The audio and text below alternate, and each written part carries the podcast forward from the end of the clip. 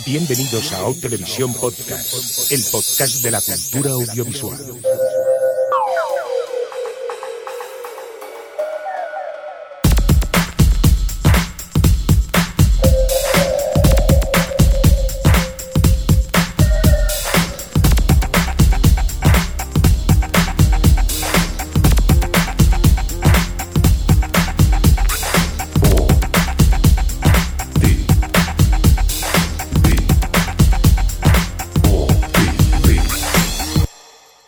Televisión Podcast. O Televisión Podcast.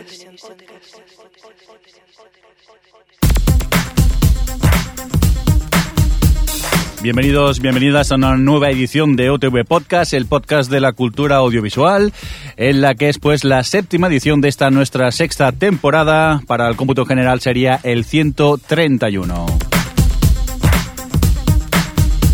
Edición prenavideña que estamos grabando a las 8 de la tarde y se me hace a mí esto un poco raro aquí, ¿no? Es, no sé, estaba uno acostumbrado a grabar a las 4 de la tarde y aquí ahora que es de noche y hace frío, se me hace raro. ¿A vosotros no? Adri, ¿tú qué? Ya, yo estoy más activa ahora por la noche. Estoy Vale. preparada para cantar si es necesario. Y es que como soy un señor mayor, pues ya a estas horas me empiezo a apagar un poco, ¿eh? Por cierto, bienvenida Ali- a Adri desde Madrid.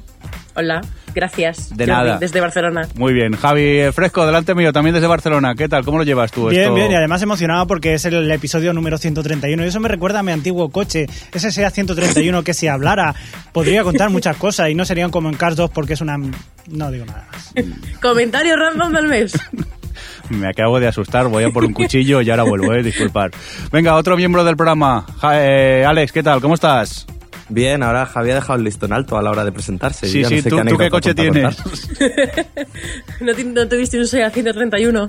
No, yo es que carné, carné no tengo ni siquiera. Estoy dándole vueltas que no sé ni cuál era el, el SEAT 131. Uno tío. muy feo. Así muy grande. ¿Y ese fue tu primer coche? Sí. Vale, esto lo guardaremos para el podcast nostálgico de los abuelos, que en breve tendremos. Bueno, pues nada, he hecho las presentaciones de todo el equipo, vamos a continuar con más cosas y si un caso, ¿os parece si contamos un poco los resultados de la última encuesta que hicimos? Adri, ¿los tienes por aquí o qué? Los tengo, los tengo. Venga, Pues cuéntanos. nada, recordamos que preguntamos si la gente era capaz de engancharse en una serie solo por la tensión sexual de dos personajes. Y el 55% de los votos ha sido para no y soy hombre. Y luego hay empate entre el resto de opciones que tienen un 15% que es no y soy mujer, sí soy mujer y sí soy hombre. Pero bueno, parece que los tíos no, esto aquí de- del amor nos engancha. Es que en el otro TV somos unos machotes que vemos nitro todo el día. y energy. es verdad, Energy, que ya están pruebas, ¿no? Por lo visto. Sí, la verdad es que no, no lo sé porque no veo la tele, pero creo que sí. Yo solo tengo sintonizado en mi casa el 33, que es el cultural, y la MTV. Ya está, no tengo más. Y Intereconomía. No, ese no, que me da ardor de estómago y prefiero no, no, no verlo. Bueno, pues dicho esto, vamos a ya por noticias. ¿Os parece? ¿Estáis de acuerdo o, o qué? ¿O queréis comentar alguna cosa más? No, Sí, empieza. sí. Así me gusta que me ignoráis completamente. Venga, vamos a por el indicativo y rápidamente nos vamos a por las noticias, que es lo importante y lo interesante aquí en el OTV.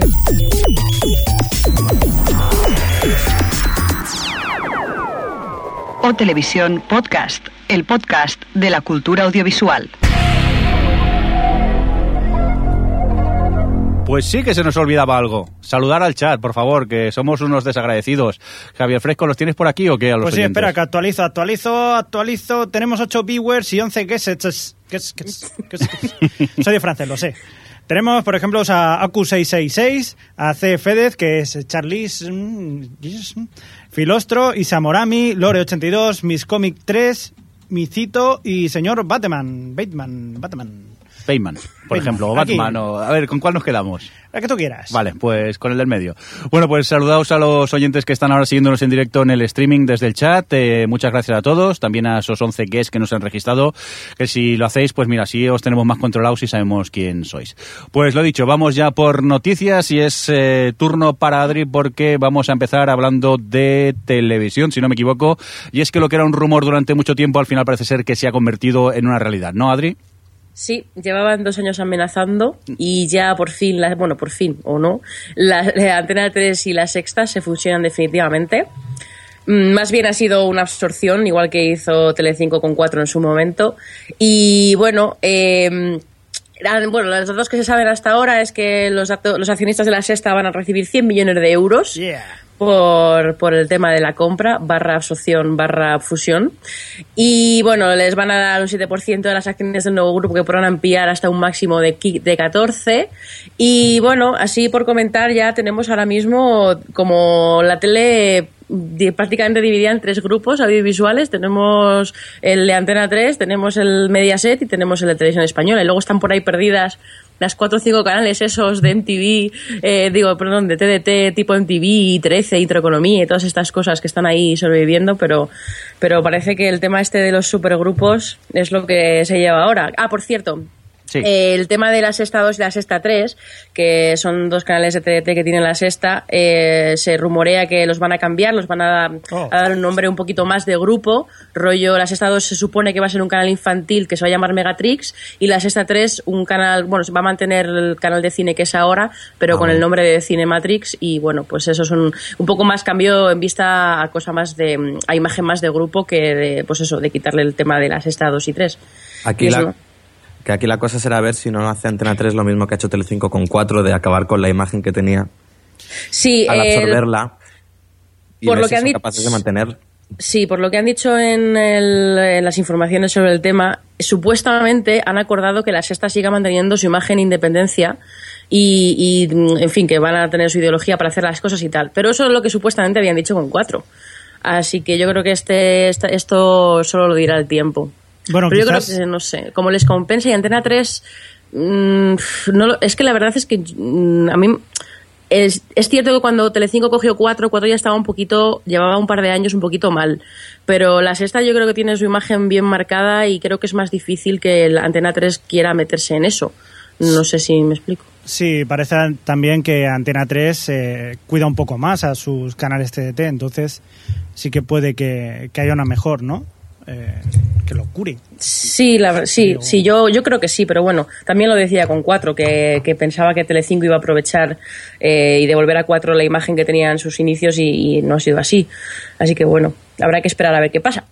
Bueno, veamos, de momento la fusión parece ser que ya es definitiva, a partir de ahora veamos cómo va la evolución y qué panorama nos encontramos en, en unos meses, porque últimamente la TDT se anuncian muchas cosas y luego todos son fiascos o cosas que no llegan ni a ocurrir. Pero bueno, vamos a dejar un poco de lado la televisión, vamos a irnos al cine y Alex, por aquí pues tú tienes una lista que ha editado la revista Film de las peores películas del 2011, ¿no? Sí, así es. Ahora como esto de que acaba el año, pues no paran de salir listas de lo mejor y tal, pero también ha salido una con lo peor. Pero oye, que 50 películas no, vas a hacernos un pequeño resumen, ¿no? Pero... Sí, claro. eh, Vale, hemos vale. echado un vistazo un poco a ver qué cosillas había aquí. Eh, abre la lista en el puesto 50 Cars Sí. 2, lo cual, teniendo en cuenta que Cars 1 ya no era muy buena, es, no- es algo que nos sorprende. Luego está Restless, esta peli de Gus Van Sant, que parecía que tenía buena pinta, pero si- vista que está incluida aquí... Bah, yo, yo tengo ganas de verla. Bueno, está en el 49, es mala, pero no tan mala como otras 48, o sea que, visto así. Luego hay cosas que se veían venir como Conan el Bárbaro, Totalmente Cowboys y. Aliens. La de, la, la de Julia Roberts y Tom Hanks, normal, una peli de esos dos juntos. con ese póster. Que el póster de esta peli, no sé si lo sabéis, tuvo una denuncia por parte de la DGT. Sí, porque iban en la moto sí, sin sí. casco. y les puso una multa que no han pagado, obviamente. Obviamente. Luego están Los Pitufos, lo cual A es ver. normal. No era, no es- juro que no es tan mala, ¿vale? Es, es una película infantil, pero yo la vi. No, ¿Y te no gustó? los motivos. No, no me gustó, pero como me esperaba tal mierda, yo me reí en algunos momentos incluso. A ver, es muy chorra, pero no sé, como película infantil, no sí me que- parece peor que, no lo sé, Que Garfield, No sé. por ejemplo. que Garfield. Sí, pero que es una sí. cosa Pero es parecida. que esa- Pero No, bueno, a- a mí también me está- gustó. lo- para ser lo que es y a quien va dirigido está bien, Los Pitufos. Sí. Hombre, realmente es que, verdad, Los Pitufos es una peli para niños, niños. No es ni siquiera juvenil, es completamente Claro. infantil. O sea que tampoco se le puede pedir mucho. Y tenía un par de chistes en plan em, em, más para adultos y eso. Pero me hace gracia que estamos hablando de los pitufos. Venga, pasa a Apolo 18. Apolo 18, que me sorprende porque fue una de las que vi en Sitges que más me gustó. Y a mí también. Pero bueno, parece que la crítica americana sí la vapuleo. No, sé- no sé muy bien, es rollo película documental de hemos encontrado estas imágenes perdidas. No cuenta nada nuevo, pero lo que cuenta lo cuenta muy bien. No sé, a mí me gustó. A mí también. Luego está la última de Clint Eastwood. A mí me ha sorprendido mucho que esté Clint Eastwood en una lista de lo peor del año, ¿eh? No Yo creo que, cuando ya pones tanto. expectativas en alguien, Ya. al no cumplirlas lo valoras peor. Bueno, luego comedias como Johnny English, Bad Teacher, Transformer 3. A ver, es mala, pero es mejor que la 2. Y ya Que con no- esto- que- es que no era difícil, Alejandro. Yo me entretuve. Y oye, tiene un 3D bastante espectacular, que eso ya, quieras o no, es un punto más. Pero bueno, luego la secuela de Resacón en Las Vegas, Linterna Verde. Vale, ya Green- estamos. Eh, Esto es comprensible, la Es- peli es mala, pero es si está esta tendría que estar Capitán América. También Sabía, debería sabía estar. que le ibas a decir. Tenía que decirlo. Yo con Linterna Verde, bueno, pero Capitán América, ¡pah! Capitán América basura. es la mejor que han hecho de los Vengadores. Y punto. Eh, hablando Mejor de que Iron. Man. Y Sucker ahí, Punch, ahí. Sucker Punch también está, ¿no? En la lista. ¿Qué os parece? Pues sí, Sucker Punch aquí, pues sí, de, de acuerdo, la peli es mala. A mí, a mí me gustó. A mí- yo creo que no sé qué esperaba, o sea, qué, qué expectativas o qué esperaba la gente que iba a ser Sucker Punch. Algo más que un videojuego, en el que solo que te no falta un- que te den el mando antes de entrar a la película. A mí no me parece que sea un videojuego, me parece una, peli- una película súper entretenida que va a lo visual. Ya, cuando veas Immortal, si te guste, te voy a decir lo mismo. Bueno, pero a ver por qué razones me gusten Mortals. Pues claro, aquí a ver niñas con falda. En falda. bueno, Pero bueno, no. Crepúsculo, cosa previsible. Piratas del Caribe 4 también está en la lista. Luego está Los Tres Mosqueteros. Esta creo que la has visto, ¿no, Adri? Sí, estoy totalmente de acuerdo. Tengo que, tengo que decir que Los Tres Mosqueteros es más entretenido que, que una película de Ripstein, pero sigue siendo igual de mala. es que, bueno, en fin. Eh, sí, muy mala, totalmente merecido. Luego, en tercer lugar, está Zoloco, esta peli de Adam Sandler que estrenó hace unos meses. Pero bueno, es que es película de Adam Sandler, es equivalente a mala. Sí. Luego, en segundo lugar, The Roommate, que es una peli rollo esta que se llamaba Chica soltera o Chica blanca soltera busca, pues es básicamente la misma historia. Y luego, en primer lugar, está Traspas, que es una peli de Nicolas Cage y Nicole Kidman, que parece ser que Yo- es terrible. Yo es que no la he visto, pero solo con ver las fotos que hay de la peluca de, de él, es como, ya se merece el top 1 de las peores películas del 2011. Bueno, es que donde salga ese hombre, la verdad, entre eso y ¿cuál es? Go- Ghost Rider. pues, Sí. Es que, ¿a quién se le ha ocurrido hacer Ghost Rider 2? Pues si la primera era mala y encima fue un fracaso comercial. Pero es que dicen las críticas que comparada con la segunda, la primera es una obra maestra. Dios mío. Cuando hicieron pases previos, parece ser que es terrible. En fin. Pero bueno, y ese es un pequeño resumen de lo que la revista Film escogió como lo peor de este año. ¿Incluiríais alguna que no, que no venga en esta lista de lo que habéis visto? Yo es que tengo un problema, no he visto ninguna de las películas de esta lista. Yo, Oye, pues qué afortunado. Sí, no, no, ya, ya veo. yo pondría una, la- bueno, que es una miniserie, claro que tampoco se puede poner una miniserie, la última de la adaptación de Stephen King, eh, Back of Bones. Ay, no, yo es que no he tenido también tiemp- tiempo de verla. ¿Qué Pues, tal? eh, pues de lo malo lo peor. O sea, normalmente las adaptaciones son malas, ¿no? Pues esto es ya Bueno, las peorcito de que he Stephen visto. King suele ser bastante terrible. Sí. Sí, la verdad caso. es que como, como fan de Stephen King tengo que, que estar de acuerdo. Es que, es que da pereza. Aragón, el resto. Da pereza porque nada más en- empezar. Es un escritor que, joder, ya empezamos otra vez con lo de escritor. A Y ver, encima es el, eso- personalidad, ¿a que sí? es el Ya, oye, Brosnan es haciendo que eso- escritor, gritando, que, que, que da cosita ahí cuando empieza a gritar. Pero parece que te estás riendo, Pierce Brosnan. No sé, pero, pero, pero y siguiendo el tema de las películas, yo creo que podríamos poner muchas de las que vimos en Sitges, como List, por ejemplo. Ah, yo puedo decir una, la de mm, The Adjustment Bureau, esta, ¿cómo se llamaba aquí? Eh, Código no, no, no, Destino, código, Destino no, Destino Oculto. Ah, Destino Oculto. Terrible, horror. Sí, la de Matt Damon y la otra. Oye, por cierto, hay, una cosa que... y con el sombrero podían pasar de un lado a otro o algo así era. Sí. Qué horror. Hay una cosa que nos están comentando desde el chat, eh, por ejemplo, Miss Comic 3 está hablando de una de las peores películas que es la de Thor. Y es que verdaderamente últimamente estamos viendo bastantes adaptaciones de cómics y, y verdaderamente Sí. empiezan a rechinar un poco, ¿no? A ver, yo creo que, o sea, hay peores películas que Thor, pero de hecho yo en mi top 5 de las peores películas para pelivista va a estar Thor. Solo por, es que me pareció, de- de- desde luego, desde Los Vengadores es la peor con diferencia. Pero, ¿Y pero comparada sí. con Linterna Verde? es que no he visto Linterna Verde, no he tenido esa, comillas, comillas, Uh. suerte. Entonces, ¿qué criticas sin saber? Yo no Uh. critico, solo te digo que, que me gusta eh, Capitán América, mamarracho. Pero que igual una cosa que por compararla con otra no significa que sea mejor o peor, porque, vale, quizás Linterna Verde es peor, pero eso no, no quita que Thor sea mala. No, no, sí, pero Thor es, no pero Thor es mala. Bueno, la parte de la que están en. ¿Cómo se llama? En Asgard, ¿se llama? Eh, no está mal, pero toda la parte de la Tierra es como. pff, me aburro. Venga, bonitos, vamos a continuar con más cosas que recordamos que es un top de las películas malas de este año. Oye, que llevamos media hora hablando de películas malas. Por eso, por eso. Vamos a hablar de premios y es que ya han salido los nominados a los Globos de Oro. Lo que vamos a hacer, si os parece, vamos a empezar primero con televisión, luego Alex, tú te encargarás eh, del cine, ¿de acuerdo? Vale. Venga, pues eh, vamos a comentar eh, mejor drama, los nominados, si os parece, eh, comentamos un poco que... ¿Podemos hacer apuestas? ¿Con cuál nos quedaríamos nosotros? Pues Es- sí. guay, guay. Pero vamos a votar... pata. a- vamos a votar a quien nos gustaría que gane, no lo que creemos que va a ganar. Vale. ¿De acuerdo? Venga, pues os cuento. Mejor drama. Están nominados American Horror History, eh, Brockwar Empire, súper fácil de pronunciar, Boss, eh, Game of Thrones y también Homeland. ¿Aquí qué? Aquí falta Breaking Bad. Sí, totalmente de Sí, acuerdo, pero no totalmente está. de acuerdo. ¿Con quién nos quedamos? Yo puedo decir que me sorprende una cosa. Eh, cuatro de las cinco series que hay aquí son nuevas. O sea, son de este año. Sí. Estrenos. Que me resulta curioso, simplemente. Lo puedo Pero decir. los globos de oro siempre son muy de novedad. Ya, porque sí, Eh. sí, sí. Y se ve, se ve en todas las categorías. Yo, la verdad que eh, lo que hay sí que son estrenos, pero es que son estrenos muy buenos de este año. ¿eh? Sí, Bueno, está American Horror Story. es buena. Bueno, bueno, es buena, A pero es buena nivel. mala, ¿no? Vale, No, me- tampoco, vale, pero buena. no comparada con esas otras cuatro no, sí, sí, sí, no hace quizás- nada.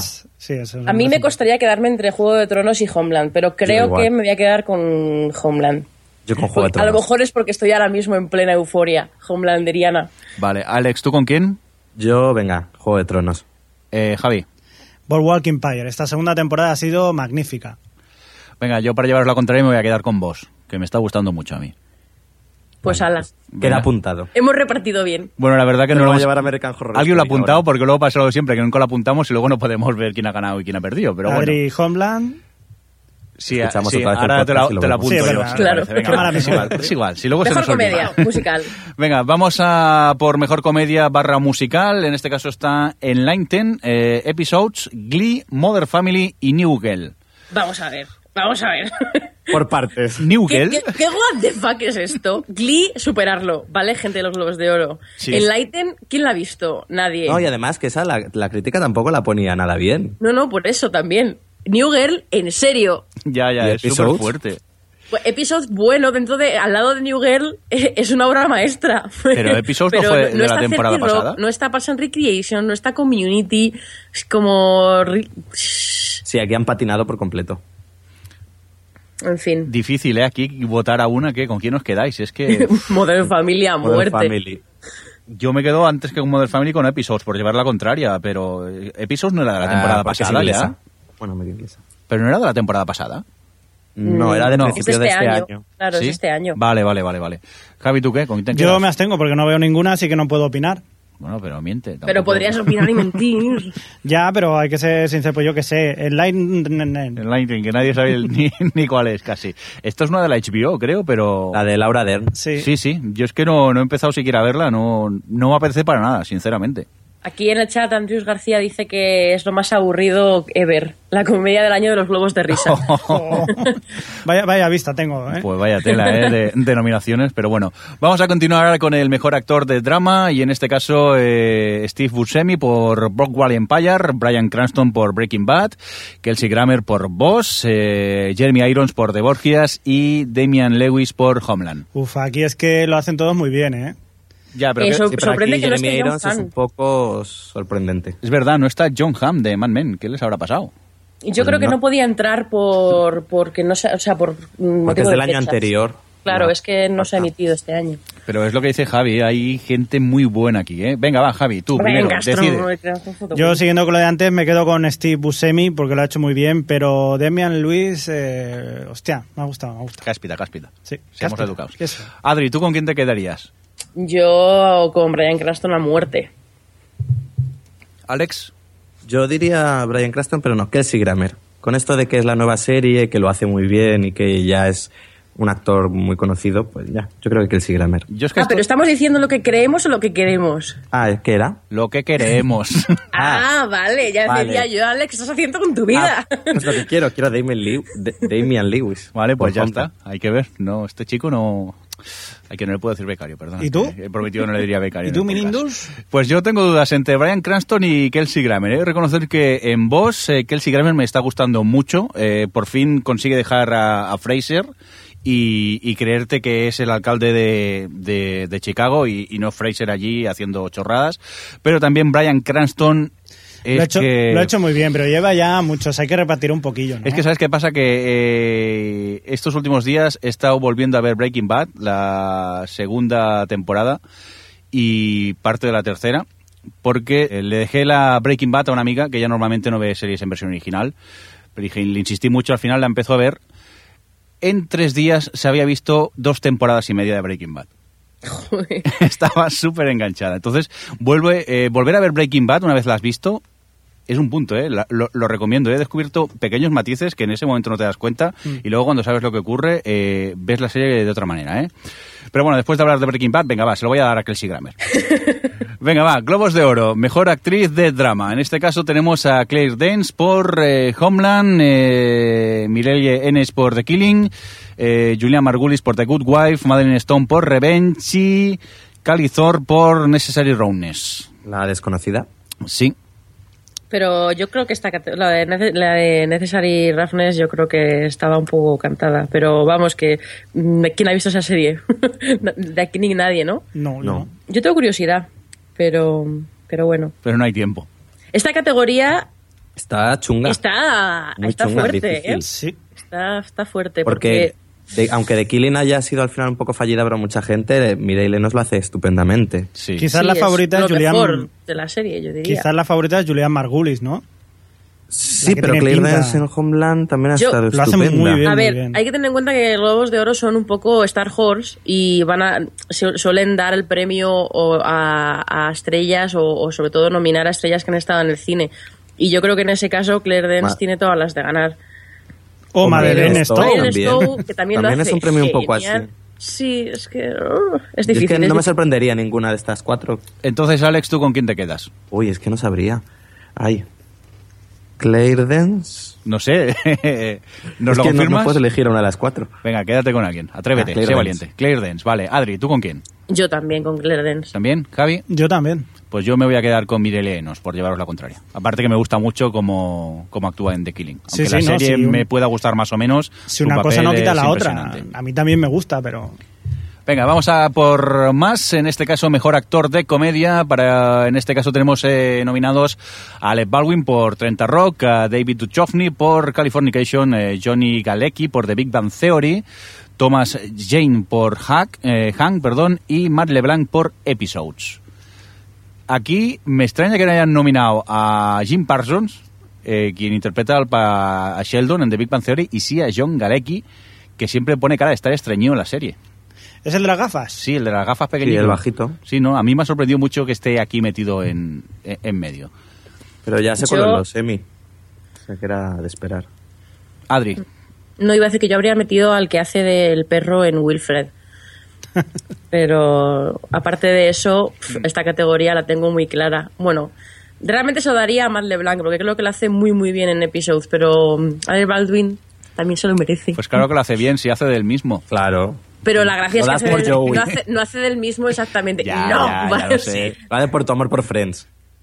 ya estamos. No, hay que decir que hace un buen papel Matt LeBlanc haciéndote creer pues que es ese ese Joey que estaba en Friends, pero buscando... Oye, pero, pero ¿y el tema David Duchovny con todo el tiempo que lleva en la tele, que ha estado haciendo Expediente X, lleva muchos años con Californication, ¿no creéis que también le puede recaer ahí un poquillo algún premio? Yo es que tengo un problema con Californication, que es que vi la primera temporada y es una serie que no me gusta.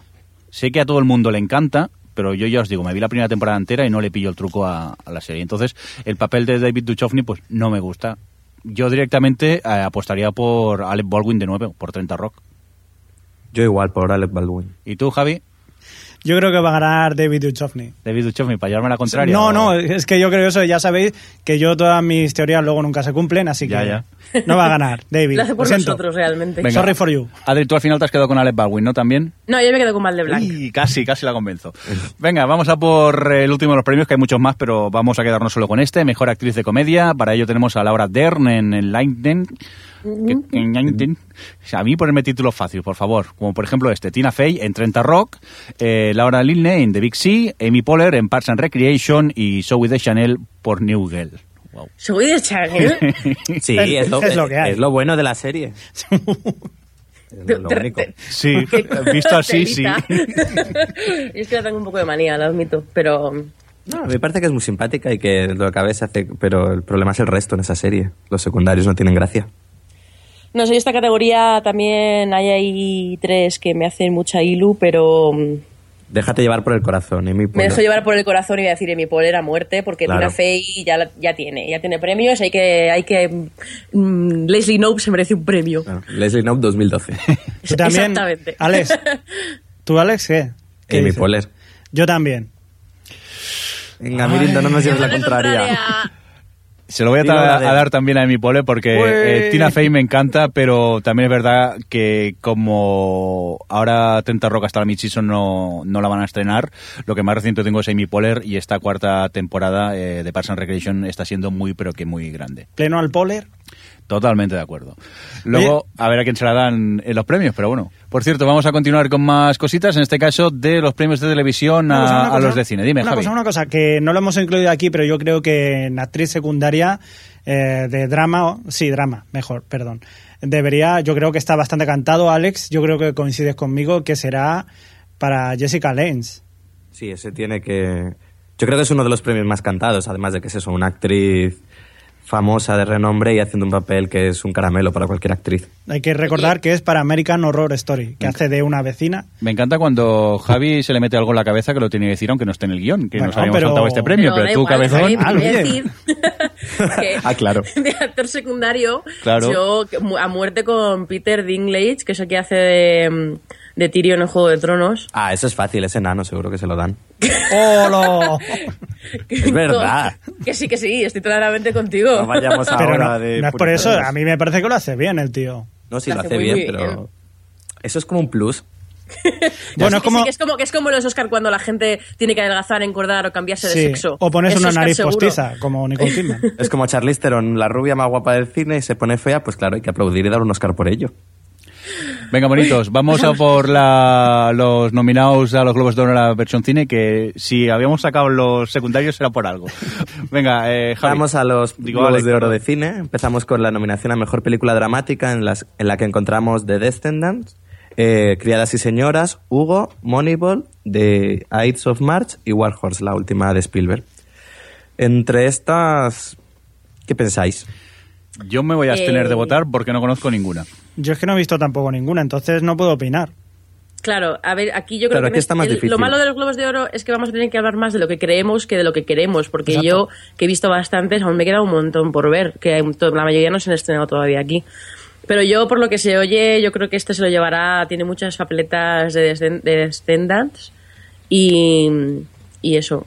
Yo aquí apuesto más por Criadas y Señoras. Yo creo que es una peli muy de llevarse Globo de Oro. Ah, bueno, estamos hablando de los Globos de Oro, es verdad. Estaba pensando en los Oscar. Bueno, veremos. Lo Yo- que me sorprende es War Horse aquí, que no tiene casi ninguna otra nominación, pero bueno. Es Steven Ha sido como la concesión a Spielberg. Exacto. Sí, ¿no? De- sí, Ese tributo a pagar. Pues. Yo, o sea, yo, yo digo los idus de marzo. No sé por qué. Venga, porque te gusta el título. Sí. Venga, Venga, ¿quién- pa- ¿falta alguien más por a- votar? Pasamos a la siguiente. Me- En mejor película comedia musical encontramos eh, 50-50, The Artist, Bridesmaid, Midnight in Paris y My Week with Marilyn. Aquí la verdad es que en comedia eh, The Artist yo creo que es la gran favorita. es la gran favorita. Pero a mí- reconozco que a mí Bridesmaid, la novia de mi mejor amiga, me gustó muchísimo. A mí me hizo mucha gracia, pero al lado de. No he visto ni la de Marilyn ni la de 50-50, pero eh, no sé, Bridesmaid no es mejor que Maitland in Paris, ni mejor No. que The Artist. Y- No, realmente no. Entonces, no sé. Yo, cualquiera de esas dos, mm, me gustaría que ganasen. Mm. Sí, a mí- yo de art, con The Artist me quedo contento. Oye, que gane una peli en blanco y negro y muda ya tiene mérito. Y bueno, pasamos a mejor director. Sí. Aquí encontramos a Woody Allen con Midnight in Paris, a George Clooney con The Ides of March, a Michael Hazanavicius por The Artist. Alexander Payne por The Descendants y Martin Scorsese por Hugo. No te sé la ausencia de Spielberg. Sí, sí, lo de la película ha sido decir, mira, que no Sí, esto, sí. Relleno. Promoción. quédate contento. Yo creo que se lo van a dar a George Clooney por la misma razón de antes de Te has ido de marcha. O sea que yo creo que ganará esa. George Clooney le suele, suele caer bien, no sé. O esa o, o al de The Artist, porque también lo mismo tiene mérito la película. Sí, es uno de los favoritos, desde luego. Luego Venga. ya pasamos a Mejor Actor Dramático. Aquí Sí. encontramos a George Clooney en The Descent, Leonardo DiCaprio por J. Edgar, Michael Fassbender por Shane, Ryan Gosling por The Ides of March y Brad Pitt por Moneyball. Aquí destacar que es curioso que, está, que Ryan Gosling está nominado por The Ides of March en vez de por Drive, que era un poco la película de la que en teoría partía favorito. Sí, mm, lo supongo que por, no sé, a lo mejor porque es la película con, con George Clooney, no lo sé. Pero desde luego Ryan Gosling sí o no, eh, está, está cantado para, para Leonardo DiCaprio. ¿Sí? ¿Tú crees? Sí, hombre. Michael Fassbender, bueno, se llevó ahí en Venecia por Shane. el ya, pero yo creo que Leonardo DiCaprio ya tiene, ya le tienen que dar uno y suena como el gran favorito.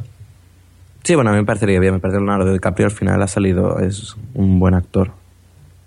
Luego pasamos a mejor actor en comedia o musical. Sí. Aquí está el protagonista de The Artist, Jan Durjain, Joseph Gordon-Levitt por 50-50, Ryan Gosling de nuevo por Crazy Stupid Love, Owen Wilson por Midnight in Paris y Brendan Gleeson por The Ward. Aquí yo a The- al, al protagonista de The Artist se lo daría.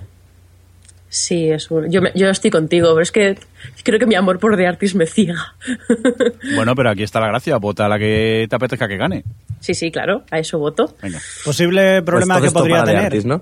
Además que yo creo que, que en este caso, en esta, en esta categoría, yo creo que no hay color. Mm, No he visto la mayoría, pero, pero da igual. Pero tal y Pero como igual. decías, tal y como decías antes, Adri, que quizás aquí acaban poniendo premios para gente que sea muy conocida. Y Jean Dujardin no, qué bonito me ha quedado, Jean Dujardin, que, que no es muy conocido. Entonces, y además es francés, cosa que puede hacer que se decante hacia otro actor. Bueno, luego pasamos a Mejor Actriz Dramática. Aquí encontramos a Glenn Close por Albert Nobbs, a Viola Davis por Criadas y Señoras, a Rooney Mara por la adaptación de Millennium de David Fincher, a Meryl Streep por The Iron Lady y a Tilda Swinton por We Need to Talk About Kevin. Uy, aquí esto está un poco difícil porque está por un lado Meryl Streep haciendo de Margaret Thatcher, que es típica interpretación de premio, pero Viola Davis en Criadas y Señoras también está muy bien, Glenn Close también se transforma. Y bueno, luego está la, podría ser la sorpresa de Ronnie Mara con el personaje de Lisbeth Salander en la versión americana. ¿Y qué opináis? Yo creo que, bueno, la verdad que es bastante repartido, pero Viola Davis ya parte como, o sea, con un poco de ventaja porque ya se ha ganado el Satellite Awards. Ya se ha ganado ahí. Lo siento, lo tenía que decir. Lo tenías que decir. No sé, yo de Glenn Close no lo veo. Yo creo que le va a hacer daño que la película eh, es un- ha pasado un poco sin, pen- sin pena ni gloria, merecidamente, por otra parte. Yo creo que mm, esta, la cosa estará entre Viola Davis y Meryl Streep. Yo personalmente me quedo con Viola Davis porque creo que está increíble en The, en The Help, pero bueno, veremos. Bueno, a Muy- ver. muy bien, ¿qué más te queda, Alex, por actriz aquí? en- ¿Sí? ¿Qué más te queda? Pues mejor actriz en comedia musical, que Sí. encontramos a Judy Foster por eh, Un Dios Salvaje, Charlize Theron por Young Adult, Kristen Wiig por Bridesmaid, Michelle Williams por Mi Semana con Marilyn y Kate Winslet por Un Dios Salvaje también. Aquí igual, la cosa está, está difícil. Kate Will, bueno, no sé quién se lo daría. Mm, yo creo que aquí tiene todas las de ganar Michelle Williams. Pero es que mm, Jodie Foster en, en Un Dios Salvaje está tan bien. Y bueno, Pero a mí me parece que está, eh, pero yo creo que Judy Foster en Un Dios Salvaje está un poco por encima, hacia el final de la obra, está un pelín sobreactuada, ¿no? Pero yo creo que está hecho a propósito, porque es, el personaje está contenido durante toda la película y luego de repente estalla y ahí está la gracia, yo creo. Pero la verdad es que es una categoría muy, muy buena, porque Charlize Theron, yo tengo muchas ganas de ver Young Adult, que me gusta mucho Jason Reitman y, y es una actriz que me gusta también. O sea que esta categoría para mí es difícil. Sí, porque oye, Kristen Wiig en La boda de mi mejor amiga está estupenda. Sí, Como también. de comedia y es impecable. Y bueno, ya pasamos a mejor película de animación. Espera, Aquí espera, encontramos- aquí voto ya a Kristen Wiig, que es la mejor cómica del mundo. Ya está, ya puede seguir. Sí, sí, es cierto. es lo mejor, de película Saturday Night Live. Mejor película de animación, encontramos a Rango, a Tintín, a Arthur Christmas, El gato con botas y Cars 2. Mira, está en la lista de lo peor y en nominada. y nominada. A ver, son los globos de oro. Absurdos. ¿Aquí o con qué os quedáis? Tintín a muerte. Tintín. Sí, Sí. la verdad que Tintín, por lo que otro que hay. Sí. Rango también está muy bien, pero las aventuras de Tintín se lo han currado mucho. Está muy bien. Sí, hay Tintín. Y luego, por último, mejor película en lengua extranjera, encontramos A Separation, que es una película iraní, The Flores of War, de China, La piel cabito, española, de Almodóvar, Le Gamina au Velo, de Bélgica, y In the Land of Blood and Honey, de Estados Unidos. ¿Por qué está en película extranjera? Porque no es porque es Estados Unidos con eh, como- no, es que no me acuerdo. Esta, esta no es la de Esta es la de Angelina Jolie. La Angelina Jolie, La sí, sí. Esa. Eh, ¿Y de qué país era? Es que no hablan en inglés. Ah. Bueno, da igual.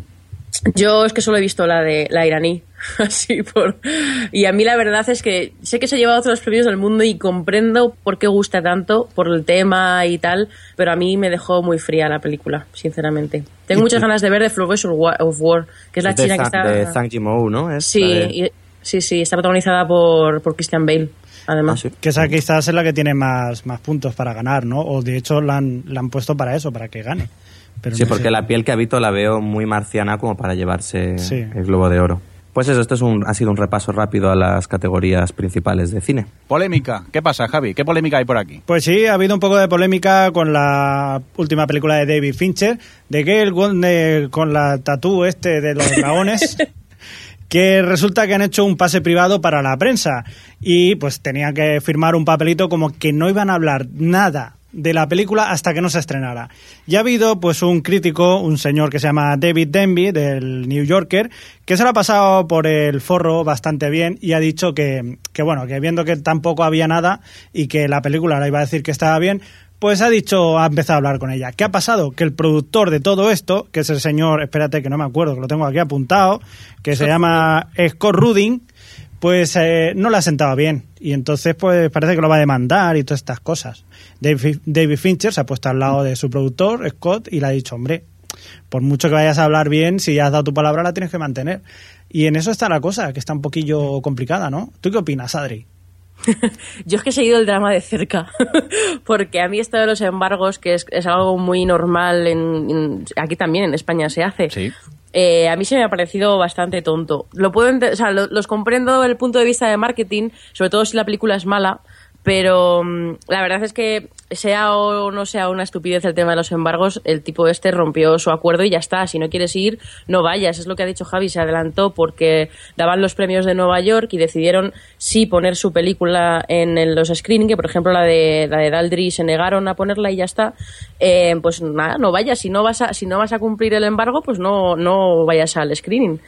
Pero de todas formas, una cosa que decían en, bueno, no sé en qué blog ahora mismo, eh, americano, eh, que decía que, no sabía si era, que era peor si, si que Denby se excusaba diciendo que si fuese una mala crítica no lo hubiese puesto, o el hecho de que eh, tomen decisiones editoriales basándose en si una eh, crítica es buena o mala, que yo creo que eso es peor que el hecho de que, de que se excuse o de que se salte el embargo o lo que sea.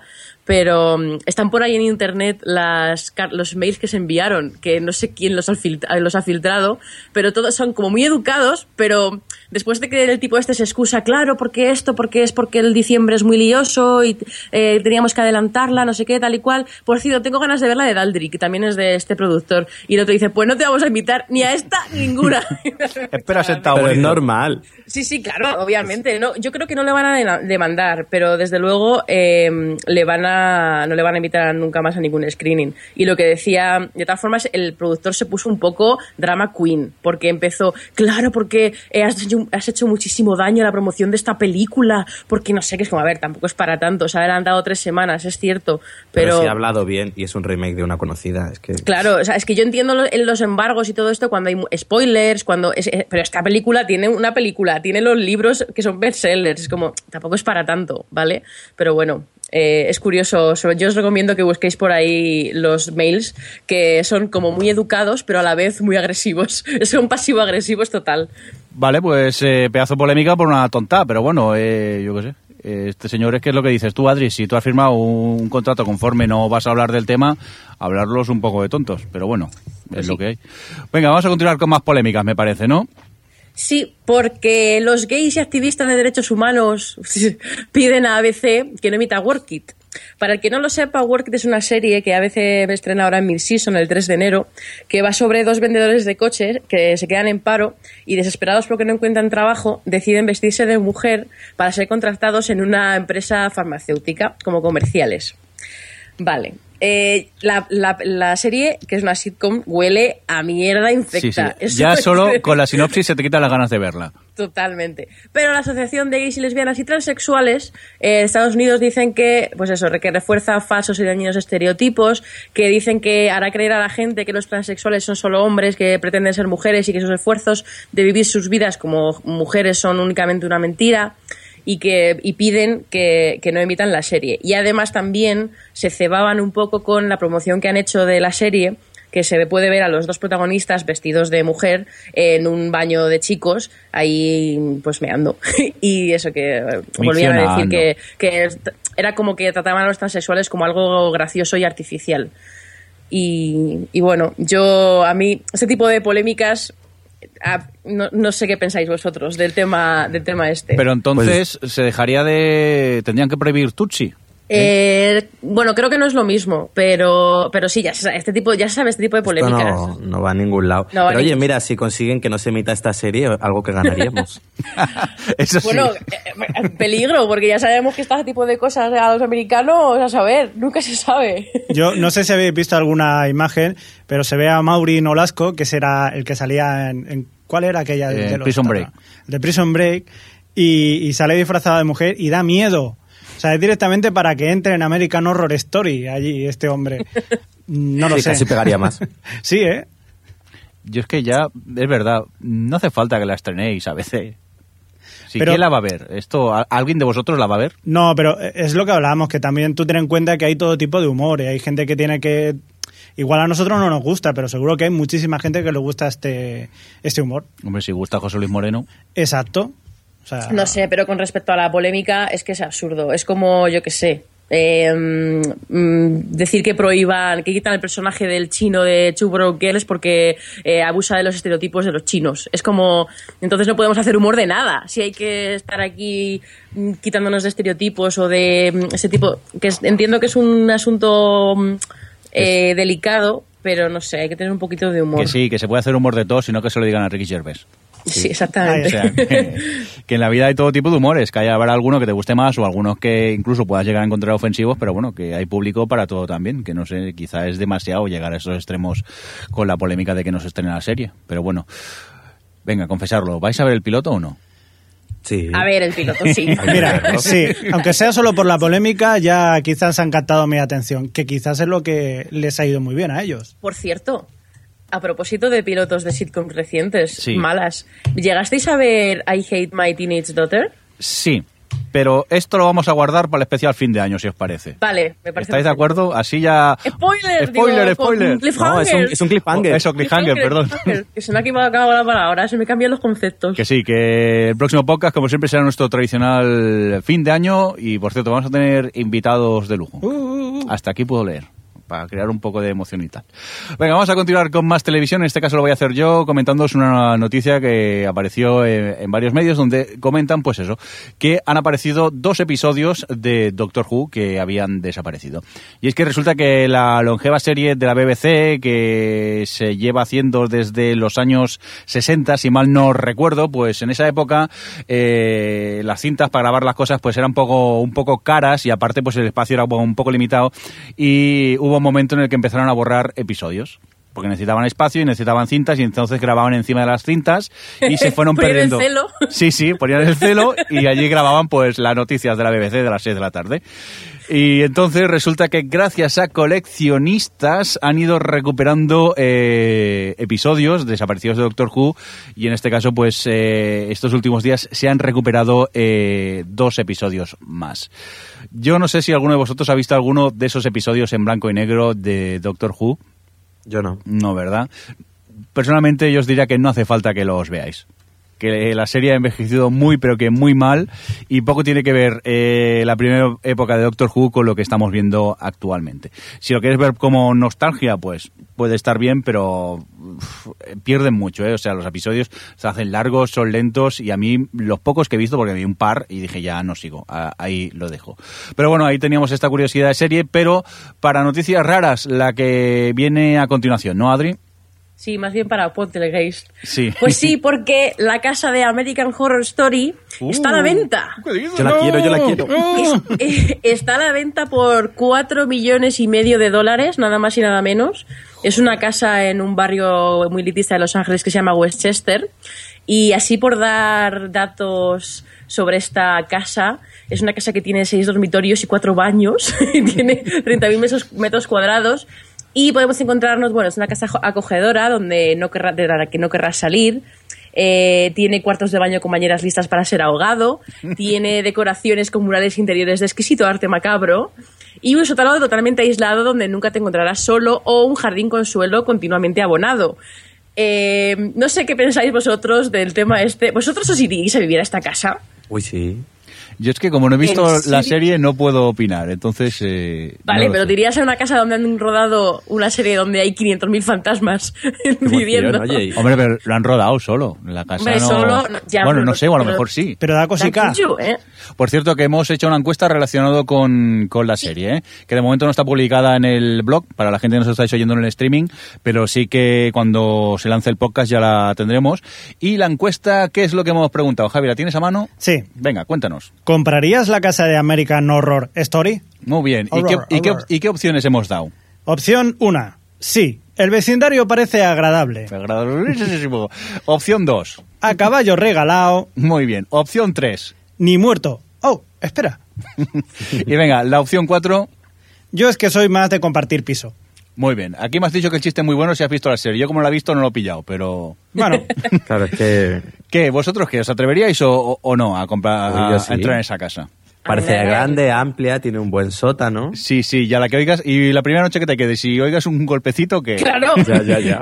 Yo es que no, yo no creo nada de esto, pero ya solo por el mal rollo cualquier cosa me tendría eh, a flor de piel. Ya, ya, es- no sé, ¿tú, Javi, qué? yo no. ¿No? No, más que nada porque luego la mudanza de aquí de Barcelona a ir para allá me sale muy caro. Pero bueno, imagínate que tienes los dineros y te lo puedes permitir. No, no, tampoco. Vale, vale, o sea que Entonces, eres como yo. Como curiosidad, eres el que tiene la casa más guay del barrio. Que no, que luego hay que quitar mucho polvo de aquí y es mucho faena. Mejor un Eso sí, pisito mientras más no escabes en el jardín, porque a saber qué te sale de ahí. Hombre, la verdad que fíjate que la publicidad ya la tienen hecha, ¿eh? Los que se quieren vender la casa. No sé si todo el mundo lo conoce. Conoce la casa por dentro. Oye, pues nada, vamos a continuar con más cositas. Nos vamos a poner un poco más serios, ¿no? Ahora, Javi. Sí. Venga, ¿qué, qué es lo que pasa? Bueno, pues eh, que ha habido una, un informe encargado para un, o sea, por unos eh, encargado por la por cultura y educación Sí. aquí en España eh, a unos expertos que antes eran pertos y que propone que las películas y las series se oigan en televisión en el idioma en el que se grabaron originalmente. Es decir, estamos posiblemente ante el primer paso eh, en el que la versión original, subtitulada o no subtitulada, llegue a nuestras pantallas, pequeñas, grandes bueno, o lo que el sea. primer paso, esto es un señor que ha dicho que debería Sí, ser, pero bueno, vamos. según unos expertos. Ya te digo que, bueno, hay todo. Unos Como expertos. si nosotros decimos expertos. y ya somos los expertos. Como la expertos, experta que habla de perdidos cuando al final, ¿eh? Pues sí, han dicho que dentro de dos años las cadenas de televisión emitirán el audio original, pero eh, por defecto saldrá ese, ese sonido original. Luego ya tú si quieres podrás poner dobladas o no. Pero en lo que sí que dicen también que deberían haber pases eh, para en las escuelas, en los colegios, que fueran en original subtitulado y luego también en los cines un tanto por ciento que sea original subtitulado. Oye, no es por nada, pero eso ya la tele de mi padre ya pasa, ¿eh? No sé Exacto, por qué. en la, en la tele sí. Cada vez que pone Antena 3 se le queda en versión original. Claro, es una cosa que están diciendo que, bueno, que eh, actualmente con el TDT, todo esto con el audio, que sí que puedes hacerlo, es bastante fácil y poco a poco se va eh, poniendo. Pero quizás el paso más, eh, más fuerte sería en el cine y también en las escuelas. Ir acostumbrando a los niños a que empiecen a, a ver original. ¿Vosotros lo veis factible esto? No me imagino a la señora de 70 años de repente poniendo la tele y viendo las series en inglés. Sin saber cómo manejar el mando para ponerlo que en manejar, castellano. claro, Sí. claro. Claro, eso es lo que le pasa a mi padre. El pobre, pues eso, cuando pone Antena 3, en los otros canales le funciona bien, pero Antena 3 no sé por qué, se les pone en versión original. Y cada dos por tres ya ves, el teléfono, niño, el mando que no sé qué pasa. Y tienes que irle contando los pasos poco a poco, cómo cambiarle el idioma. Que a veces, según qué tele, tampoco es fácil cambiar el idioma. Díjame. Sí, que Sí. antes hemos dicho muchas veces que la audiencia poco a poco se va muriendo, pero en dos años no creo que haya una catástrofe tan grande como para que los mayores dejen de utilizar el mando. Y sí, estoy de acuerdo con vosotros. Yo es que es eso, que sí, hay un señor que ha hablado que sí, que sería bonito. Sí, no te digo que no, pero yo lo veo bastante complicado que esto llegue a existir, ¿eh? No, lo que Es realmente que estaría bien... No, que lo que realmente estaría bien sería que los canales tipo clan o de estos para niños sí, sí sucediese eso. Porque si a un niño tú le empiezas a poner los dibujos en inglés desde pequeño, es más fácil acostumbrarle que si pones en los canales normales. Hombre, eso está bien pensado, mira, no... Sí, de- Sí, pero luego, por ejemplo, yo tengo el, el ejemplo de mi padre que sí que ve, le pongo muchas veces series en versión original subtitulada y las ve normal, pero eh, por ejemplo, hay veces que estoy yo en el salón viendo una serie y él, él está en su ordenador y le molesta tener el run run detrás de una serie en inglés porque no lo puede estar escuchando. No sé si me explico. O sea, no puede. Si, si ve algo en inglés, tiene que estar mirando.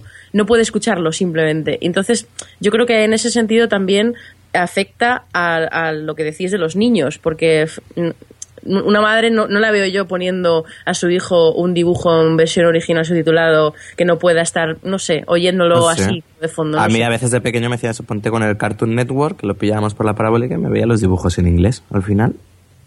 No, yo es que lo veo todo muy complicado con la cultura de doblaje que tenemos en España. Sí. Ya, eso sí. Es complicado el tema.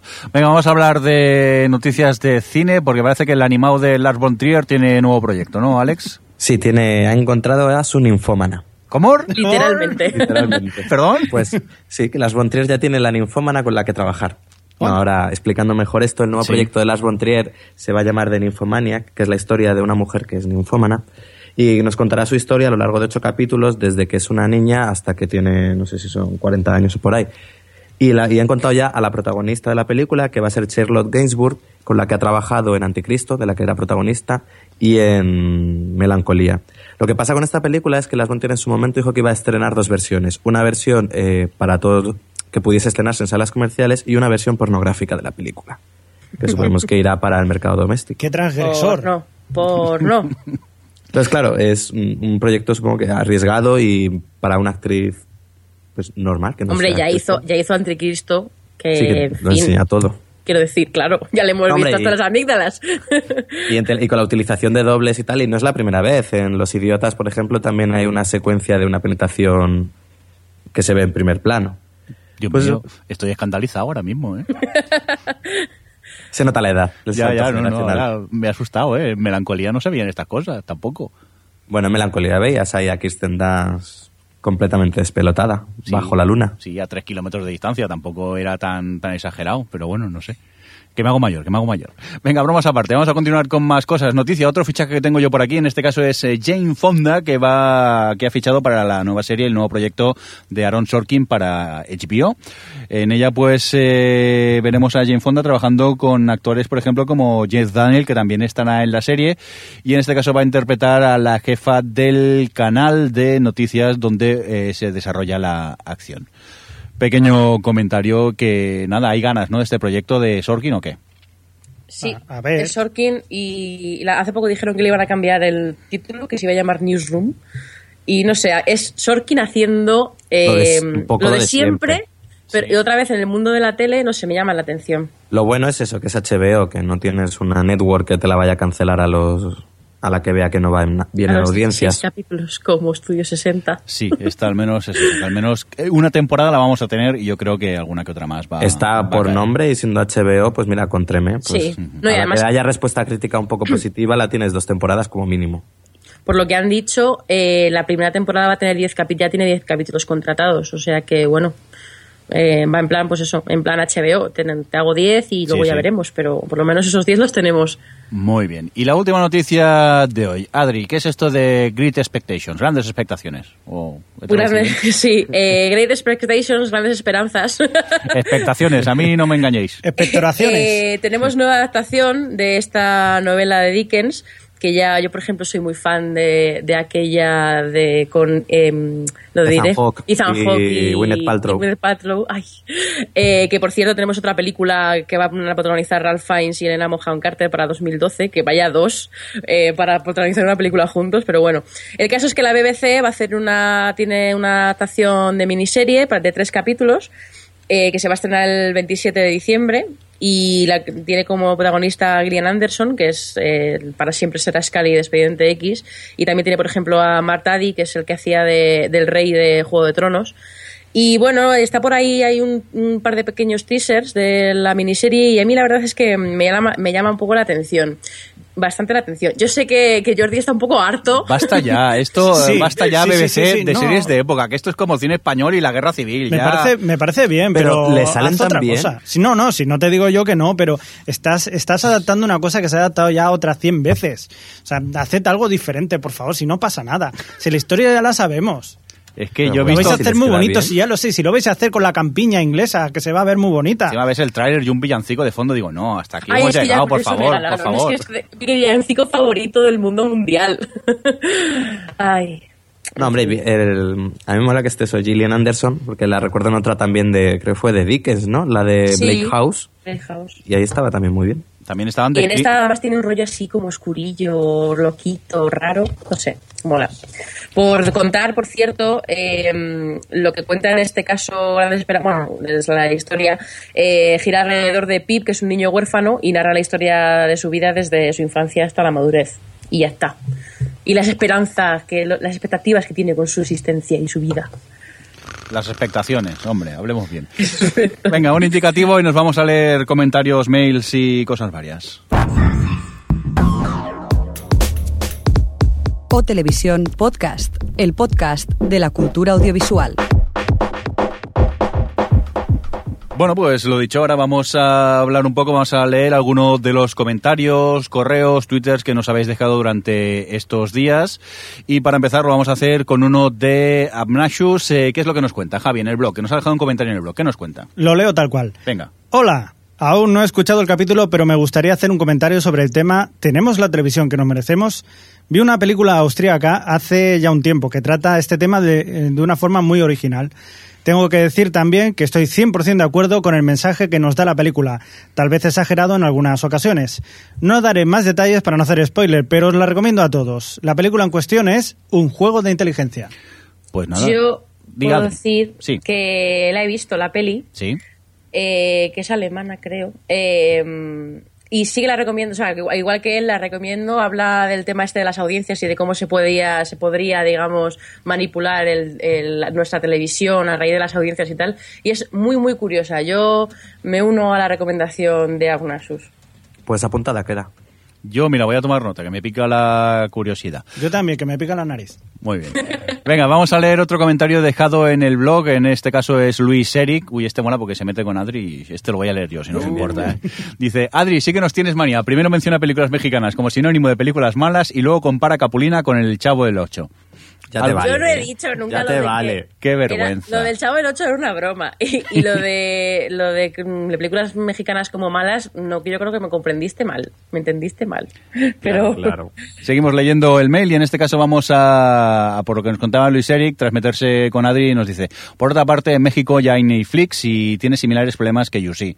El catálogo se siente algo limitado, aunque prácticamente cada día aparecen cosas nuevas. No todo el contenido está en HD y a veces solo es posible verlas dobladas, pero son muy pocos los casos. La mayoría tiene opción de ver, eh, tiene opción de verla con subtítulos, pero lo mejor es la capacidad de visualizar el contenido directamente en la televisión por medio de consolas de videojuegos. Eso facilita mucho las cosas cuando se quiere ver algo en familia. Y nos manda un saludo para todos. Pues nada, un saludo también para ti, Luis Eric. Eso. Pues nada, aquí como no tenemos Netflix, de momento no podemos hablar. Tenemos muchas ganas, pero... ¿You sí le habéis eh, echado un vistazo? Sí, acuérdate que hablamos en el podcast anterior. Ya veo que ni te You- acuerdas, Javi. Sí, sí, pero que más generalizado, ¿no? Lo habéis visto ya todos. ¿Has trasteado más, eh, Alex, o no, no? yo no he tenido tiempo. Ah, vale. Siempre yo no he tenido tiempo. No, no podido trastear más, no he tenido tiempo. Vale, vale, vale. Muy No, bien, es- pues... tiene- dice aquí algo interesante y es eso de que se pueda ver el Netflix a través de la consola. Sí. Porque eso es cierto ya, si lo puedes con la consola conectar a la tele acceder al catálogo desde ahí es algo que Hombre, es mucho más, más cómodo, no nos vamos a engañar que no tener que ir al ordenador a, a verlo. Y sí es que es verdad que Netflix eh, cada vez está en más dispositivos para poder verlo directamente en el televisor de casa. Quizá eso sea un punto en el que yo sí debería trabajar un, un poquitín. Pero bueno, también pensamos que son servicios que acaban de empezar. Claro, claro. Primero catálogo y luego ya el otro. Muy bien, venga, vamos a por un mail que recibimos eh, en nuestra eh, dirección de correo, que os la recuerdo que es podcast arroba o triplhtv.com. Adri, cuéntanos. Pues nada, recibimos un mail de Nacho, Sí. que es un oyente que nos escucha desde Japón y nos hace mucha ilu. Pues Ilusión, sí, no sé, mira. Y nada, nos contaba que desde hace un año y medio está casado con una chica japonesa a la que está aficionando a series y películas occidentales y que, que, bueno, que le resultaba curioso ver las reacciones que tiene algún cierto tipo de, de- de series que allí no se ven en ningún sitio. Sí. Eh, por ejemplo, decía que, que le gustaba mucho Monk y tal. Eh, una, una, bueno, aparte de que no le gustaba Fringe, y por ejemplo Mad Men, que él cree que es por el tema de que mm, es una serie que está basada en una época muy concreta de, de otro país y tal, que una cosa curiosa es que los japoneses no pillan el, el sarcasmo y que si le dices algo sarcásticamente se creen que lo has dicho en serio y que muchas veces tiene que parar los DVDs para explicar alguna expresión o algunas cosas así eh, que Mad Men es mucho de miradas o bueno muchas series se basan en, en- sobre todo las sitcom pueden tener mucha mucha de- mucho de sarcasmo. Entonces O decía House. que o House, sí, sí, total, claro, House, imagínate, esa, es imposible. Y eso, que, que resultaba curioso este tema. Y, y luego, bueno, pues nada, eh, decía que eso, que como su mujer no entendía inglés, que muchas veces los veía, los veía en japonés las series, y que ahí se da cuenta de que mm, ya solo con el doblaje suavizan muchas veces el lenguaje o incluso llegan a omitir los sarcasmos, lo cual me parece bastante curioso. Eh, y nada, luego, bueno, pues eh, nos decía que se, ha quedado, se le ha dejado en el tintero hablarnos de, de Hitoshi Matsumoto, que allí es un ídolo, y nada, mm, dice que si quiere nos escribe un poco sobre él. Yo te diría que si te, si te animas, como nos gustaría invitarte al programa, pero yo creo que por diferencia horaria va a ser complicado. Eh, si nos quieres enviar un audio correo o enviarnos un mail o lo que sea, pues nosotros encantados, ¿no? Ya os adelanto que estuve hablando con él, eh, porque yo también soy muy fan de Hitoshi Matsumoto y desconocía completamente, solo conozco sus tres películas, tres películas que ha hecho. La última la pude ver en, en el Festival de Sitges, eh, Scabar Samurai. Os la recomiendo a todos, la verdad, eso ya hablaremos la semana que viene, pero sí que me estuvo contando cosas que son, eh, forman parte de un dúo, eh, un dúo humorístico que hay en Japón y la verdad que hacen maratones de seis horas en Nochevieja. Bueno, eso más adelante es un caso que nos envíe y, y lo comentamos. Pues lo he dicho. Y audio Raya. correo, Nacho. Eso mismo. Sí, mándanos un audio correo si te apetece y así lo, lo ponemos también. Porque bueno, vamos a intentar negociar a ver si podemos que entres en el podcast vía Skype. Lo que pasa es eso, con el desfase horario va a ser un poco complicado. Pero bueno, al menos si nos quieres escribir o mandar un audio correo, estaremos encantados de recibirlo. Y ya para ir acabando, nos vamos a quedar con los últimos comentarios que se han ido dejando en Facebook sobre noticias que pusimos de que habíamos hablado en el anterior podcast. Eh, Alex, ¿qué nos cuenta, por ejemplo, Sara Endonga? Pues nos Pichibiri, que- pichibiri. Dice que, me enca- dice que me encantó lo de hundir la flota, aunque tanta agua, para mí sé que ni había colocado los barcos. Dice que comentaría algo más, pero su memoria es como la de Dory y ya no recuerda nada de lo que hablamos. Luego Alejandra González dice, grande Sí. Adri, con la frase no tengas hijos si no es capaz de controlar lo que van a ver en televisión. Por cierto, espera que se me va la pantalla. Por cierto, seguro que vuestro hundir en la flota es más interesante que la versión que están preparando. No digo yo que no. Javi, A6. Agua. Joder. ¿Me vais a volver a bajar el micrófono? Estoy con la partida de la semana pasada, ¿eh? Estoy Todavía. haciendo trampa, pero- ya, ya, ya veo, si no, no hay truco. Venga, ¿qué más nos cuenta José Ramón José- Arco, Alex? José Ramón Arco nos dice que muy entretenido el debate sobre el estado de la televisión. Dice que también opina que tenemos la televisión que nos merecemos y que sin parecer un poco gafapasta tiene que añadir que solo ve telediarios y algún que otro programa cultural de la 2. Para el resto tira de disco duro y, como mu- y al igual que mucha gente que también funciona así. Y luego por último, Eva pero- nos habla sobre el espera, de la película Alex, de. Alex, espera, espera. ¿Sí? José Ramón acaba diciendo, enhorabuena, sois los mejores. Eso hay que decirlo, que nos hace ilusión, por favor, que nos sube el ego este chico. Cierto. Venga, va, cuéntanos, Adri, vamos aparte. Eva Tobalina, ¿qué nos cuenta? Eva Tobalino nos habla del tráiler de Battleship y dice que el tráiler es un detallazo, dos minutos y 27 segundos y ya ha visto toda la película. Qué majos estos de Hasbro. Sí, seguricos que se quedaran en casa. Pues No, que seguro que Pues al final sí, es súper distinto y no te lo esperas para nada. No, al final tirarán un bombazo, caerán en el agua y todos contentos. Muy bien, voy a ignorar a Javi si nos importa y Adri quiero que tiene alguna cosita de Twitter que comentarnos, ¿no? Sí, el señor Bateman, que saludos, que está en el chat hoy, Eh. nos decía, nos preguntaba si trataremos algún día en tema de series documentales, que él está viendo francotiradores en el punto de mira y le gusta. Mm, La verdad es que yo no tengo mucho tiempo para ver muchos, pero yo creo que en el próximo episodio, que repasaremos todo lo del año, seguramente hablaremos de, bueno, yo, mm, hablaremos de lo de América eh, in Prime Time, Time, sí. y quizá podríamos hablar, porque sé que por lo menos Alex y yo hemos visto alguna, por ejemplo, la de mm, Live de BBC, o tú estabas O- viendo ahora otra, ¿no? Otra Eh, serie Human. Planet. Human Planet. Y no sé, podríamos aprovechar el que viene para, para, para hablarlo y nos lo apuntamos mentalmente. Pues sí, lo que pasa es eh, lo que le respondimos por Twitter, eh, que es eso, que normalmente no acostumbramos a ver series documentales. Sí que es verdad que si vemos alguna y, y es de destacar, la nombramos en el podcast, pero sí que es un tema que tenemos un poco abandonado, principalmente porque es que ya no sabemos de dónde sacar horas para ver tanta tele. ¿Cierto? Pues sí, habrá que, habrá dejar el trabajo. Sí, hay que dejar el trabajo, ¿no? es que es verdad, la verdad, yo, yo lo pienso y digo, no tengo tiempo, pero podría quitarme de realities y ver documentales, pero No. no. Tampoco hay que pasarse, ¿eh? Tampoco hay que pasarse. Oye, cada uno tiene sus vicios. Pues sí. Venga, que nos vamos, que ya no hay más tiempo. Mira, nos ha quedado un programa cortito y redondito el de hoy. Eh, Javier Fresco, di adiós con la manita. Adiós con la manita y ya seis. Nos vemos en el... eh, tocado. No hay manera, ¿eh? Oye, que nos vemos en el especial fin de año, ¿eh? Acuérdate que hay que venir con traje, ¿eh? Elegante. Elegante, elegante. Como siempre. Adri, que muchas gracias, que eso, nos vemos en el especial fin de año. Sí, aquí estaré en riguroso directo. Con traje de noche aquí bien sexy. Eso, bueno, procuraré. y que, Alex, pues nada, también muchas gracias por estar ahí y lo dicho, te vas a acercar al especial de fin de año, ¿no? Sí, vendré con una capa y todo. a los Ramón García, ¿cómo? A claro. nos piden los cuartos o cómo? Venga, recibir un cordial saludo de Adri, que es que se nos pierde ya por el Skype. Hoy va fatal esto, ¿eh? Recibir un cordial saludo de quien nos habla, pues con vosotros el señor Mirindo. Nos oímos en el especial fin de año. Que vaya muy bien. Hasta luego. Hasta luego. O Televisión Podcast, el podcast de la cultura audiovisual.